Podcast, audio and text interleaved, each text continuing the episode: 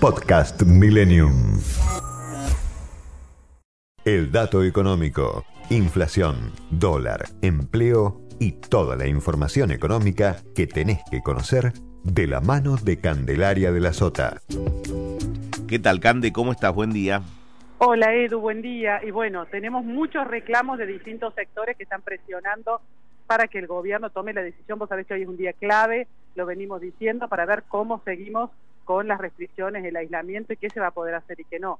Y la verdad es que a juzgar por algunas bajas en los números, todavía se está evaluando, van a esperar hasta última hora, porque sabemos que el decreto está vigente hasta las 0 horas de mañana sábado, hasta que empiece el sábado 12 de junio, pero la verdad es que hay muchas presiones y entre algunas bajas que han dado resultados, entre el avance de la vacunación y el cierre más estricto, un poco de casos menos en el AMBA, podría ser que los fines de semana estemos un poquito más liberados, no mucho, podría ser. La verdad es que de los sectores que más ansiosos están por volver a trabajar están los gastronómicos y los comercios en general, el comercio pequeño que abre a la calle, ¿no? Que está sin poder funcionar sábados y domingos y es tremendo para ese sector porque claro, solo en la Ciudad de Buenos Aires ya cerraron más de 10.000 bares y restaurantes con todo lo que eso implica en materia de pérdida de empleo y ni hablar de la crisis que atraviesan los que todavía están en pie, que están atrasados con alquileres, pagos de salarios, contribuciones patronales, etcétera. De manera que hay que ver si finalmente el gobierno decide que la flexibilización que hoy tenemos de lunes a viernes, esto de funcionar con cierta normalidad hasta las 20, también se puede empezar a implementar los fines de semana. Mm. Es lo más posible, aunque bueno, como ya sabemos, cada vez que tenemos un decreto nuevo, hay una una puja ahí entre lo que quiere la ciudad de Buenos Aires, lo que quiere la nación y también lo que opina la provincia de Buenos Aires. Sí. Ahora, Cande, eh, yo creo que todos los caminos conducen a esto que estás marcando, ¿no? Eh, algo muy parecido al anterior decreto de, del que está vigente, ¿no? Eh, es decir, los siete días muy parecidos con prohibición de circulación de 20 a 6 de la mañana. Pero ¿sabes qué?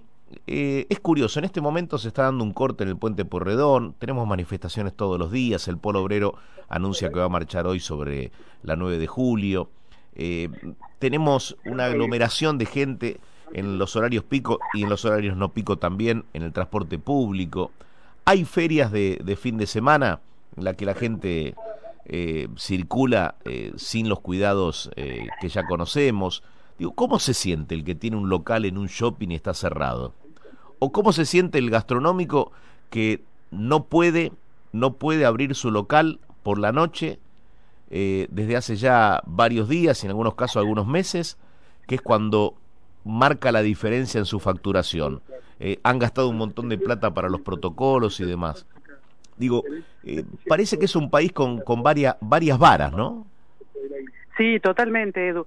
Es muy complicado, es una situación de, de mucha, a ver, de injusticia, de una situación muy despareja para muchos, porque hay muchos que dicen, se puede funcionar en algunos ámbitos y en otros no.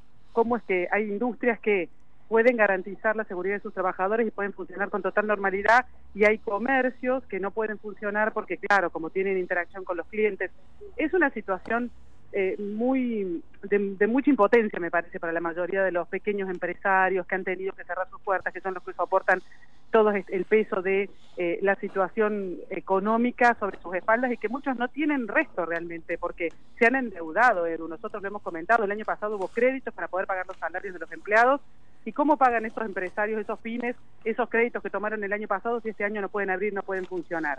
Ah. Es muy difícil, la verdad. Por eso ha habido tantos reclamos desde el sindicato como desde el sector empresario propiamente. Así que eh, es, de todos lados está recibiendo presiones el gobierno. Bien, entonces, ¿tenés alguna eh, novedad con respecto a la hora que se pueda llegar a hacer el anuncio? ¿Qué características va a tener? Porque hay mucho hermetismo. ¿eh?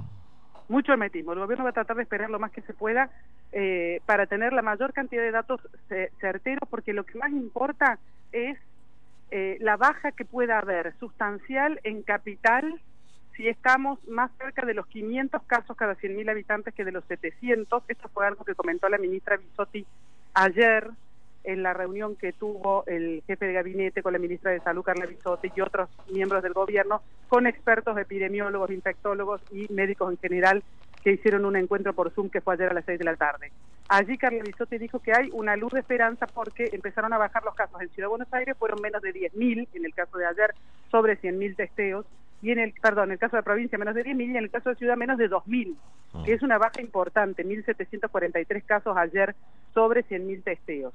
Ah. Estos números ilusionan al gobierno con la posibilidad de que realmente el AMBA esté dejando de ser la zona más dramáticamente crítica del país y eso permitiría empezar a pensar en por lo menos flexibilizar los fines de semana, que es algo que Rodríguez Larreta viene conversando, como te decía, con tanto con el sindicato como con los empresarios de la gastronomía, de algunos hoteles que también ven que es la única salida que tiene porque como hoteles no están funcionando, en fin. Y por otro lado, sí preocupa el crecimiento de casos en algunas provincias como puntualmente Córdoba, donde se superaron los 5.500 casos hace apenas un par de días y eso genera mucha preocupación. Si bien Córdoba va a tener un cierre que va a durar por decisión de su propio gobierno hasta el 18 de junio. Mm. Eh, hay que ver cómo le afecta a su circulación o a sus movimientos lo que diga este decreto, que seguramente lo vamos a conocer después del mediodía, Edu, porque van a tratar de tener datos, aunque sea parciales, durante la mañana, para poder terminar de redactar el decreto. Y la discusión es si el decreto va a ser por dos semanas o por tres semanas. Mm. Eh, y básicamente responde a la duración del decreto. Tiene que ver con la necesidad que tiene el gobierno, mientras tanto, de avanzar con la famosa ley pandemia que está en el Congreso, pero que todavía no se trató en diputados y que, básicamente porque no están los votos para el oficialismo, pero como en este momento Sergio Massa está en Estados Unidos, están esperando que regrese de su viaje por los Estados Unidos para que pueda terminar de cerrar, si es que los hay, acuerdos con distintos interbloques para ver si pueden sacar la ley. Una vez que exista esta ley que instaura este semáforo sanitario, el gobierno va a tener que se puede liberar, se saca de encima esta necesidad de sacar decretos de necesidad de urgencia cada 15 días o cada 3 semanas.